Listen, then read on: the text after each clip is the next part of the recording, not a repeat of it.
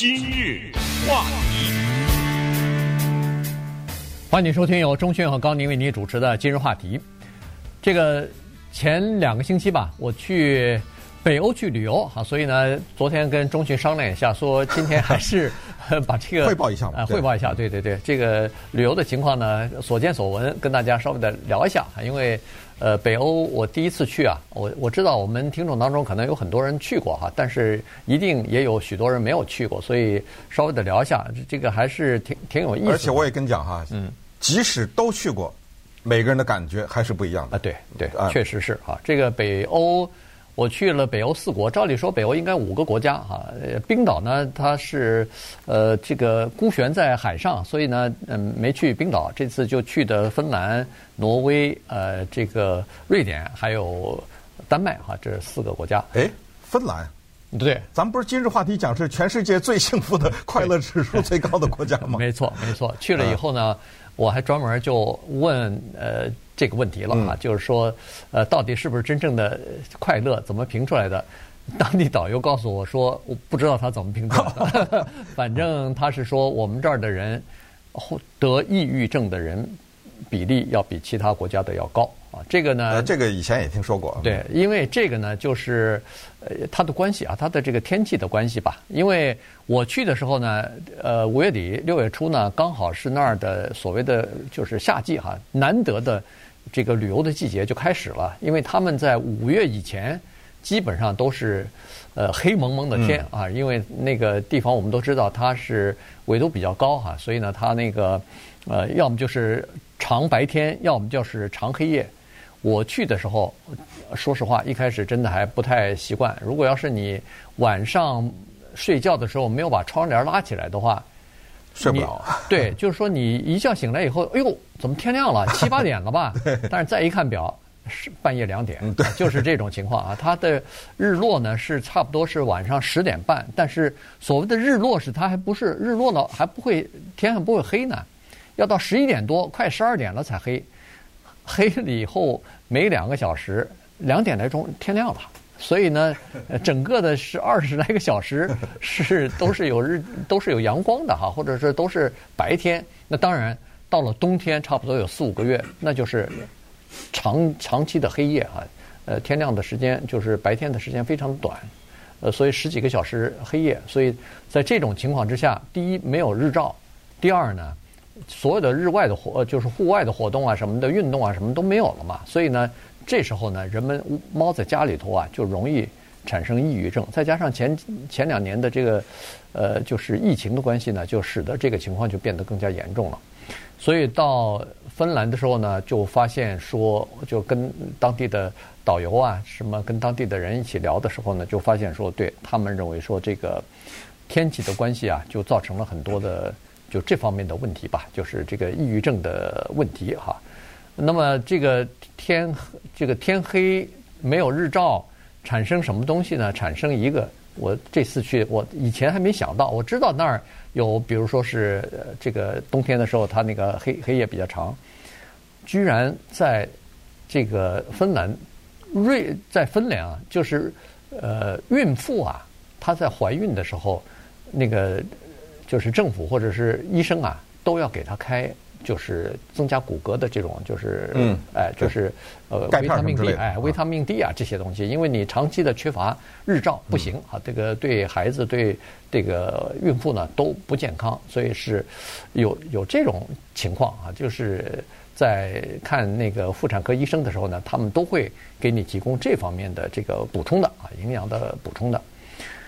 呃，这次去呢挺有意思哈，因为我们是参加一个团去的，结果，呃，报名的时候呢是，呃，报了五月三十号出发，结果在五月上旬的时候呢打电话来了，通知我们说是你们二位能不能换个时间啊？因为我们的这个五月三十号的船团没人报名，只有你们两个人。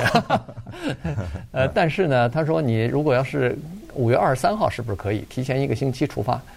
我说不行啊，问题是我们五月二十七号电台还有一个传统乐的一个活动呢，这个早就安排好了，那不能，我专门是为了过了这个做做完活动才走嘛，所以后来协商之后呢，说好了，那就不去了，呃，就别改吧，结果还这个团还真就是我们俩人。你跟你太太两个人啊？对，就我跟我个太太俩人。哦，所以你们两个人派了个导游。对，司机还说那司机和导游是一个人，一个人啊，就是司机兼导游吧。嗯，等于变成一个恨不得是私人定制的这样的一个规格了，一下子就使得整个的旅途呃变得非常的通顺啊，非常的也不需要等人了，也不需要什么了，就基本上。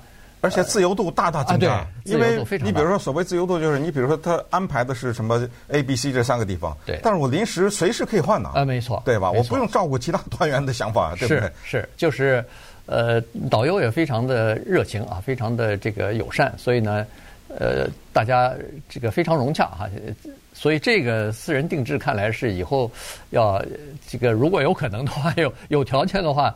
这种比那个什么三四十个人的那种大团要好多了。你你捡了一次就别 就别在那个得了便宜就，就像就像 呃中迅坐一次飞机只有四个乘客一样啊。对对，那一次经历对对那个非常非常就是不同吧，就至少你有这种感觉。不过你说到北欧四国还是五国哈，不管是多少啊，我听过这种，因为我也没去过啊，我但是我听过从欧洲回来的人是这么说说的，呃，叫做教堂博物馆，教堂博物馆啊，去了七八个国家，不是北欧啊，我说是去欧洲。到最后都混了，那是那个哪个哪儿？我想问你这个问题，就是你去的这个四个国家呢，是不是清清楚楚的各有特色？就是你一踏上去，哎呦，这不是芬兰，那个肯定不可能是挪威，而这四个绝对不是美国，这是肯定的，对不对？嗯、就是你一走到大街上，一抬头一看，啊，这肯定不可能是美国的任何地方，有没有这个感觉？是呃，是跟第一是跟美国的。区别啊，第二就是这四个国家之间的区别，这肯定只是赫尔辛基那个地方，比如说那个哥本哈根不一样。呃，说实话，这个感觉还真的不太明显。哇哦！哎，就是说，芬兰和其他三个斯堪的纳维亚的那三个国家有一点区别。在哪里？呃呃，建筑就有区别啊。这四个国家照理说都是高度呃发达的工业化国家啊，都是这个。呃，算是比较富裕的、高税收的这种呃高社会福利的国家，但是，呃，芬兰是属于这四个国家里边，呃，就是比较穷的那个，嗯，就收整体的这个国民总呃收入是比其他三个国家要落后一点的啊，所以从它的整体的城市的建筑啊，从整体的这个呃，你去了那儿感受到的这种人气啊。是有区别的。嗯，斯堪的纳维亚这三个国家就是瑞典、挪威和芬呃和那个丹麦呢，这三个国家统称为叫维京，就是这种出维京海盗的嘛。所以早期就是 Vikings，哎，对 Vikings，呃，所以呢，他们这三个国家的区别并不是很大，因为从历史上来讲呢，他们三个国家老是绑在一起的。对，啊，对，一会儿是丹麦呃国王是统领了，一会儿是瑞典强大了以后打仗以后又。把三个国家拿拿回去了，所以他们这三个国家是绑在一起的，包括语言、包括文化、包括种族，都有点儿 Viking 的种种族的这个血液，再加上还融了一点这个日耳曼人的血液，所以他们从这个整体的建筑，从整体的人人种来看，基本上没有什么区别。也就是说，你这个车，它它那个边境也没有边境了，就等于说，对，你这个开着开着。是开到另外一个国家了，从瑞典开到挪威了。但是，如果他不告诉你的话，嗯、你认为他你还在瑞典？对对对对。从建筑的方面来看，嗯、基本上它的这个结构啊，呃，包括建筑的这个风格都差不多。对，那当然除了语言、那建筑之外呢，有一个东西特别能区分一个地方和另一个地方，这个东西就是餐饮呐。嗯。呃，等会儿咱们再聊聊。话题。欢迎继续收听由中讯和高宁为您主持的今日话题。呃，这段时间呢，呃，给大家汇报一下我前段时间去北欧的呃旅行的这个呃感受哈。呃，说到美食，咱们待会儿再说啊。从那个呃第一站到了芬兰之后呢，我发现有一个问题，就是我我也问他们哈，就是说现在俄乌战争了，嗯，你们这儿的这个情况到底怎么样啊？他说对芬兰的影响比较大啊，这个芬兰。非常的紧张啊！自从俄乌战争打了以后，非常呃，这个芬兰民众都非常紧张。你看，从民调当中就可以看得出来，原来恨不得只有百分之二十的人呃支持加入到这个北约当中，但后来一下子逆转啊，变成百分之七十的人希望加入到北约。所以现在当然已经变成哎，已经变成呃这个北约的成员了。那关键呢，这个和芬兰和对俄罗斯的这个历史感官大概也有一些原因啊，因为你想，它的历史上有一八零八年吧，这个俄罗斯沙皇和那个呃瑞典打仗的时候，瑞典打输了，就把芬兰就割让给呃俄罗斯了，就变成他的一个大公国。后来一九一七年才呃这个十月革命之后，他才独立，所以。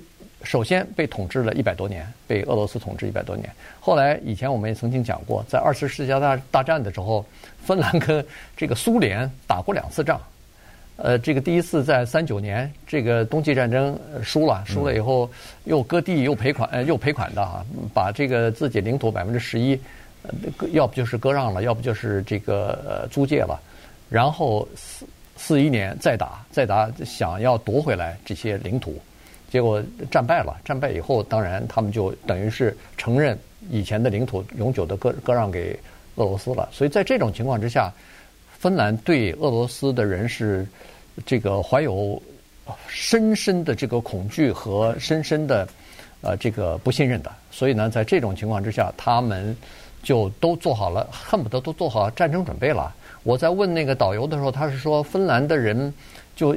因为他们有一千三百公里是和呃俄罗斯交界的，所以呢，他是说我们这儿都做好战争动员、战争准备了，甚至政府已经开始全面全国的发碘片，呃，就是那个防止核核子战争的爆发，已经开始发短碘片了。所以就含在嘴里嘛，哎，含在嘴里就是碘。哎，你你就是你的这个甲状腺里边碘饱和了以后，那个辐射核辐射，你就受伤受伤的可能性就稍微少一点吧，减减少一点这个这种伤害。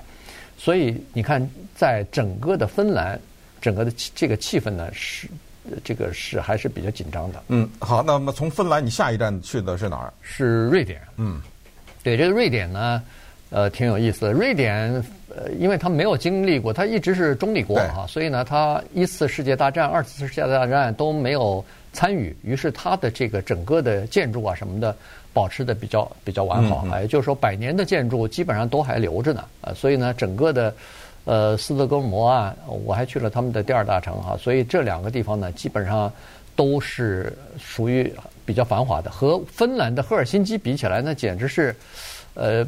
就好像不是在一个层次上啊，那这一下不就区隔出来了吗？把两个国家，嗯、没错，就是芬兰。其实还有一个东西，我觉得挺有意思，呃，跟大家介绍一下，就是他的图书馆。我专门还去了他的图书馆。嗯，他那个图书馆呢，是就是开有点像开放性的，就是它不是像我们传统上的一排一排的都是书，它那个书啊，只有在三层有一点儿，而且放的非常开。主要其他的地方呢，是有电脑的工作室，有这个学习缝纫的培训班，哎，然后有各个就是开放的地方，教画画的，没错，对，没错，它就是这种工作作坊一般的东西。然后有出租的那个呃打印机，那那种打印机是既可以印。呃，报纸印那个杂志的彩色的封面，也可以印 T 恤衫上。你设计什么图案的时候，它可以印到 T 恤衫上。对，我知道有的还印在杯子上。啊，对对对，所以这种东西它出租的，你可以租几个小时。好啊，这好啊，对，非常好。然后是一种社区活动中心了。没错，就是一个社区服务中心的这个这个概念啊。呃，很多年轻人带着电脑什么的就进去了。然后我们以前认为说到图书馆都是应该肃静啊，应该不用喧哗，到那儿去，呃，这个年轻人在一起聚会什么的，是司空见惯的讲话啊。所以呢，我是这这这种开放性式的哈，这种挺有意思的，约会什么的都可以到那儿去。嗯，那你说到年轻，我打个岔哈，因为我也是听说了。说那种地方的人，尤其是北欧人呐、啊，嗯，说是这个男的高大，女的什么漂亮什么的，就是在街上如果放眼看去，都是一些 很漂亮的人，是这感觉吗？是是是，尤其在芬兰，我突然发现，在那儿、嗯、你是去旅游是还是看人家美女是吧？芬兰的 人看什么？怎么这么高啊？哎呀，简直是就是。我也不算是太个矮的人了，但是我到那儿去跟人家比，好像觉得是矮了一头啊。就是人家那个一米八几、一米九的，是司空见惯。呃，有的女的都六尺，都都非常高。所以这个，呃，我我都在想，他们那不是缺碘吗？怎么还还会长那么高个儿啊？就是挺有意思。不不是，你说是缺钙啊？缺啊？对，我是说什么？呃，缺钙的人怎么还会长那么高个儿哈？这个挺有意思的。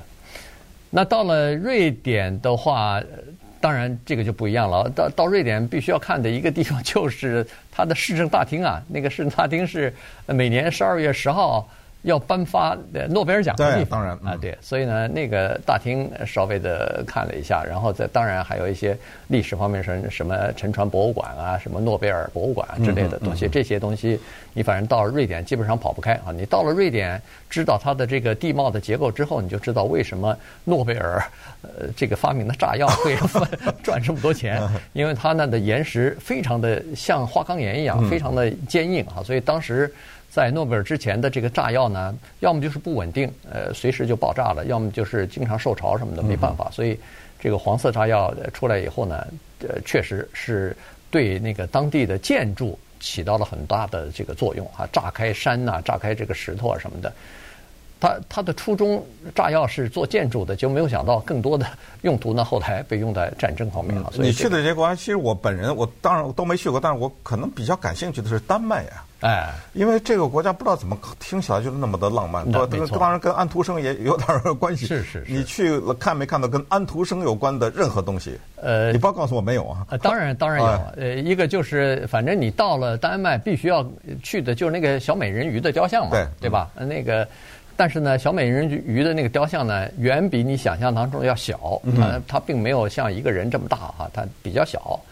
这是第一。第二，反正在那个市政厅呃旁边有一个呃这个安徒生的一个雕雕塑哈，所以呢，很多人坐在他旁边拍张照。当然，我也不能免俗了，也也坐在那儿拍一张照啊。所以呢，这个安徒生到处都是。但是呢，其实这几个国家里边，如果要是说自然风光最漂亮的，恐怕是挪威啊。挪威呢，关键是它基本上都是山区啊，所以一个有层次的这个地方呢，城市呢，它那个建筑啊，尤其他们的那个彩彩顶、彩色顶啊什么的，反正呃五颜六色的这种建筑呢，非常漂亮。丹麦和建筑风格和挪威基本上一样，但是丹麦吃一个亏，就是它是全部是平原，全部是平的，所以有的时候在。它的很多的建筑呢，是藏在那个绿树的后边，有的时候你就你如果不注意的话，可能就不太容易看得到。嗯，对。那就是说，你看到的是一簇，就是一簇一簇的这种树。对对。但是你所不知道的是，可能后面藏一个房子啊什么的。对，因为整个的北呃，整个的这个北欧的国家，他们的绿化非常的好，他们的放眼看去是绿油油的，没错，到处都是绿油油的，全是那种绿色是翠绿的，那个非常漂亮，平平的呃这个。呃，好像是绿色的覆盖面积，森林和绿色的覆盖面积大概都达到百分之七十以上，啊、呃，有的甚至七十以上啊。所以呢，整体来说，呃，和我们南加州就形成鲜明的对比。那么也就是说，你这个北欧之旅回来以后，在我们洛杉矶机场一下飞机一上车啊，啊不一样，这一片光秃秃的哈，是不是那种感觉？呃，确实是啊。所以呢，这次这个。呃，北欧的这个感觉确实是相当的不错，但是，呃，有另外一个感受就是，到了北欧之后，你才发现啊，美国的东西还是便宜。那 那不是北欧，是欧洲任何一个国家。咱们以前都说过，从汽油啊到什么吃顿饭呐、喝杯啤酒啊什么，是都是很贵的。对，呃，一顿饭大概一个人摊多少钱呢？呃，那你要看，我知道就是你们吃的，我不说当地的。哦，我们吃你简简单单的，哎，对，简简单的不是，只有芬兰收欧元，其他地方都不是欧元区的啊，其他地方都是，但都是刷卡哈，所以那个也是比较方便。呃，普普通通的大概三四十块钱是跑不掉的。美元是吧？哎，对，我们就这么说吧，就是那儿的麦当劳就比这儿的恨不得要贵一倍。呃，哦，忘了，呃，那么当地人可能是收入也比较高了，比较高一点可能是。